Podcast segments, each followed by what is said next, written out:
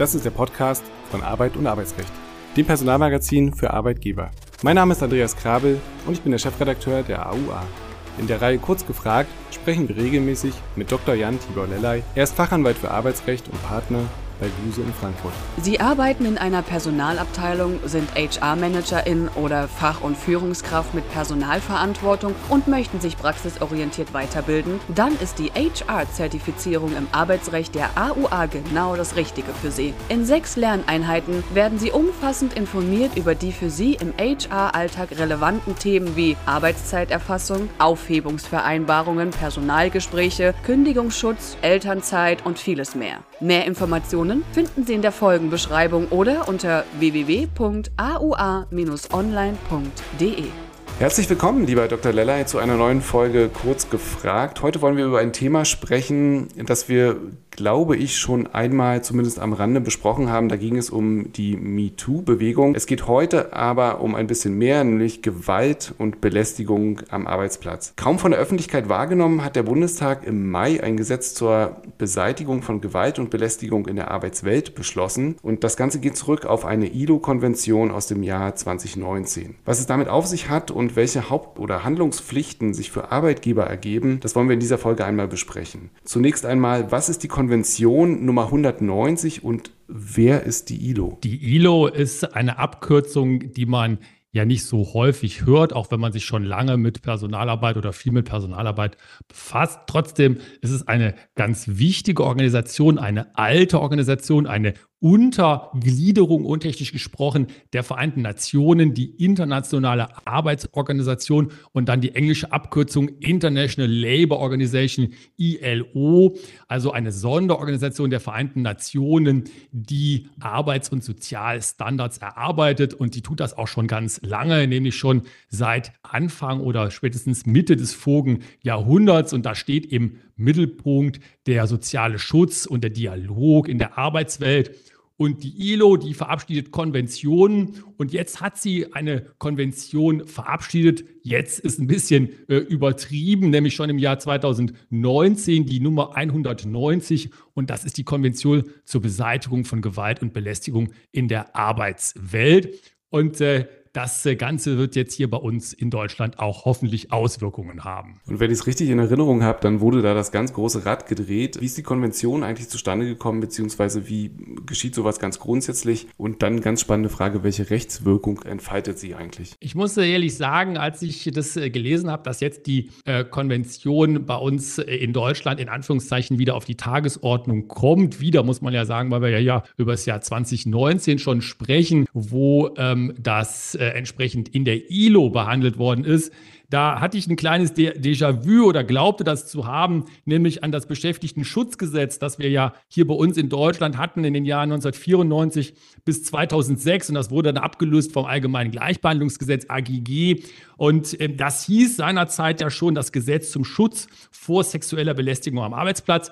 Und das ist im AGG dann, wie gesagt, aufgegangen. Da gibt es ja jetzt auch einen Bezug in Paragraph 3 Absatz 4 AGG gerade zu diesen äh, Dingen. Aber wenn man sich die Konvention jetzt mal anschaut, äh, dann ähm, ist das ein Übereinkommen, ein internationales Übereinkommen, das nur diejenigen Mitglieder der Organisation bild, bindet, das ist auch Deutschland zum Beispiel, die die äh, Konvention dann ratifizieren äh, und damit in Anführungszeichen äh, und etwas untechnisch gesprochen die Regelungen der Konvention in das nationale Recht überführen. Die Konvention gilt also nicht ohne weiteres. Die ILO kann nicht für Deutschland oder andere Mitgliedstaaten etwas beschließen, was dann unmittelbar hier bei uns in Kraft träte. Ja, und die Frage, die spannende Frage, ob es das dann wirklich so in der Form braucht, die lassen wir uns gleich noch beantworten. Aber zunächst würde ich gerne einmal wissen, wie ist sexuelle Gewalt und Belästigung im Sinne der Konvention definiert? Es ist ein Begriff, der relativ breit gefasst ist. Gewalt und Belästigung in der Arbeitswelt, das sind inakzeptable Verhaltensweisen und Praktiken oder auch deren Androhungen natürlich. Und die können sich beziehen auf psychischen oder auf physischen, auf sexuellen oder wirtschaftlichen Schaden. Und diese Folgen müssen wahrscheinlich sein oder diese Folgen müssen ausgelöst äh, werden durch diese Verhaltensweisen Und natürlich, und das ist ja auch ganz klar im Grunde genommen, aber auch ausdrücklich dort nochmal festgehalten, umfasst das auch geschlechtsspezifische Gewalt und Belästigung. Und warum hat man 2019 die Initiative ergriffen? Oder anders gefragt, welche Ausmaße hat das Thema Belästigung und Gewalt im Arbeitsverhältnis heutzutage? Ich denke, wenn man so zurückschaut, auch in das Jahr 2019, und Sie hatten das ja äh, im Intro, Herr Krabel, absolut zu Recht angesprochen, da gibt es die MeToo-Bewegung, die ja äh, in den letzten Jahren oder zumindest Monaten ein wenig an Visibilität, hat mir so den Eindruck, äh, an Visibilität verloren hat, aber die war seinerzeit ja sehr, sehr präsent. Und das hat sicherlich auch zu diesen Dingen äh, geführt, beziehungsweise diesen Initiativen ähm, geführt. Und ähm, die Konvention 190, wie gesagt, ist ja schon einige Zeit alt. Das kann man also ganz gut chronologisch damit in Zusammenhang bringen. Und dann muss man ja ganz offen sagen, leider die große Verzögerung bis zu dem Beschluss hier unseres Parlaments des Bundestags ja erst in diesem Jahr im April. Naja, und der ein oder andere aus der Musikbranche tut ja auch sein Übriges, das Thema wieder aufs Tableau zu heben. Welchen Schutzbereich eröffnet das Übereinkommen der ILO? Es gibt äh, hier, und das ist ganz typisch für derartige Übereinkommen und Konventionen, einen sehr, sehr weiten Schutzbereich, also die etwas, manchmal sagt man ja schon fast kleinteilige Unterteilung, die wir hier zumindest in manchen arbeitsrechtlichen Gesetzen in Deutschland kennen, die ist da nicht so. Es ist nämlich ein Anwendungsbereich, der äh, erfasst natürlich die abhängig Beschäftigten, aber auch Praktikanten, Lehrlinge, Arbeitslose, Arbeitssuchende und auch Arbeitgeber übrigens. Das heißt also hier ein ganz, ganz großer und auch sektoral großer Schutzbereich. Und äh, wenn man sich das äh, dann weiter äh, anschaut, dann muss man sich immer überlegen, dass die Arbeitsstätte auch sehr weit gefasst ist, nämlich öffentliche und private Räume, Räume, an denen Arbeitspausen durchgeführt werden oder Mahlzeiten eingenommen werden, arbeitsbezogene Fahrten, Schulungen, Veranstaltungen, gesellschaftliche Aktivitäten mit Arbeitsbezug. Also sehr, sehr weit gefasst und dann auch, und ganz, ganz wichtig natürlich in unserer Zeit, auch die Kommunikation einschließlich der Nutzung Nutzung von Informations- und Kommunikationstechnologie, also Online-Belästigungen, das ist auch da drin. Also ich glaube, hier in dem Sinne kann man wirklich sagen, der Schutzbereich, der ist umfassend für die moderne Arbeitswelt definiert. Ja, und wenn das so weit geht, dann ist das möglicherweise ja schon der Grund, warum ein solches Übereinkommen notwendig wird. Welchen Auftrag haben die Mitgliedstaaten nach der ILO-Konvention? Und da dann nochmal vielleicht von Beginn die Frage, ist das wirklich notwendig, das nochmal neu zu regeln? Ja, man kann äh, ganz gut schauen, meiner Meinung nach, in den Artikel 4 der Konvention. Da steht nämlich drin, dass es geben soll eine Zusammenarbeit mit Arbeitgeber- und Arbeitnehmerverbänden zu einem inklusiven, integrierten und geschlechterorientierten Ansatz zur Verhinderung und Beseitigung von Gewalt und Belästigung in der Arbeitswelt. Und äh, das kann dann eben äh, dazu führen, dass gesetzliche Verbote zu erlassen sind, dass entsprechende politische Initiativen oder auch gesellschaftlich, äh, gesellschaftspolitische Initiativen zu äh, erlassen oder erforderlich sind. Möglicherweise auch das Formulieren von ganzen Strategien, so etwas kennt man ja aus anderen äh, Politikbereichen, um diese Dinge, die Bekämpfung und Verhinderung von Gewalt und Belästigung umzusetzen. Und ähm, die Frage tatsächlich, Herr Krabbel, ist dann ja immer die, die sich dann stellt, was ähm, muss da noch mehr getan werden jetzt bei uns in Deutschland? Stichwort allgemeines Gleichbehandlungsgesetz.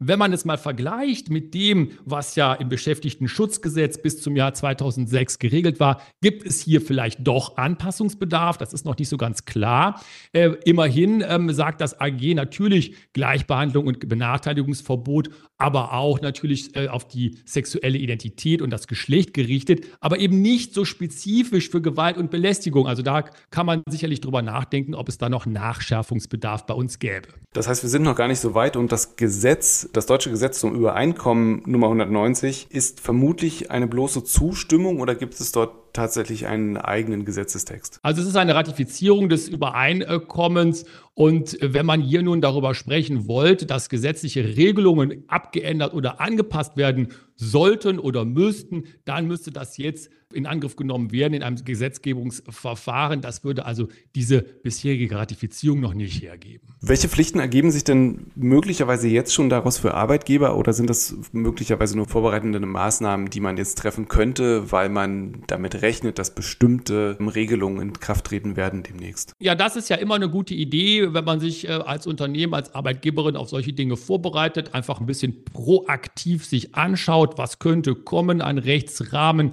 an neuen Dingen, auf die ich mich einstellen muss als Unternehmen. Und was sicherlich auch immer ein wichtiger Punkt ist, und das ist ja im Arbeitsrecht recht häufig anzutreffen, dass Gerichte auch Dinge auslegen, also zum Beispiel vertragliche Nebenpflichten, Stichwort Fürsorgepflichten hatten wir hier im Podcast ja häufig schon angesprochen, ergibt sich aus jedem Arbeitsvertrag, dass man zu solchen Auslegungsfragen auch mal diese äh, Konvention heranziehen könnte. Also von daher könnte es schon sein, dass man dort eine äh, gewisse äh, Tauglichkeit schon im Alltag jetzt hat. Aber was auf jeden Fall sicherlich ratsam ist, sich das Ganze proaktiv anzuschauen, was da kommen könnte an neuen Gesetzgebungsvorhaben. Dann wären wir ganz zum Abschluss noch vielleicht ein bisschen konkreter. Was ist darüber hinaus vom Gesetzgeber selbst zu erwarten? Also wo sind Regelungen, die möglicherweise angepasst werden und sind weitere Regelungen überhaupt notwendig? Also rechnen Sie damit? Ich äh, rechne äh, ganz ehrlich gesagt im Moment äh, nicht damit. Das ist aber nicht so, dass ich das unserer Bundesregierung nicht zutraue. Ich habe aber das Gefühl, dass unsere Bundesregierung im Moment an anderen Fronten kämpft, um das mal so ein bisschen martialisch auszudrücken. Da gibt es ja einiges, was sich auch gerade hier abspielt, auch vor der Sommerpause. Da ist das Arbeitspensum sicherlich nicht kleiner geworden. Fakt ist aber auch, dass unsere Bundesregierung gesagt hat, dass die rechtliche Grundlage für eine Arbeitswelt ohne Gewalt und Belästigung zu schaffen ist. Und hier existiert auch bisher äh, kein Instrument dazu. Äh, das äh, jetzt ratifizierte Übereinkommen ist ein Mindeststandard Standard. Das schließt also eine Regelungslücke. Aber trotzdem wieder Stichwort Beschäftigtenschutzgesetz seinerzeit gibt es hier möglicherweise Raum für weiteres. Und das hat sich die Bundesregierung ja auch ausdrücklich offen gelassen. Ja, und dann heißt es abschließend für die Arbeitgeber wie immer Augen und Ohren offen halten. Herzlichen Dank, lieber Dr. Lellay, für diese Folge. Wir hören uns beim nächsten Mal. Tschüss, bis dahin. Dankeschön, tschüss. Drücken Sie den Folgen-Button auf Spotify und Apple Podcasts und Sie lauschen den aktuellen Gesprächen rund um das Thema Arbeitsrecht. Weitere Informationen finden Sie in der Folgenbeschreibung.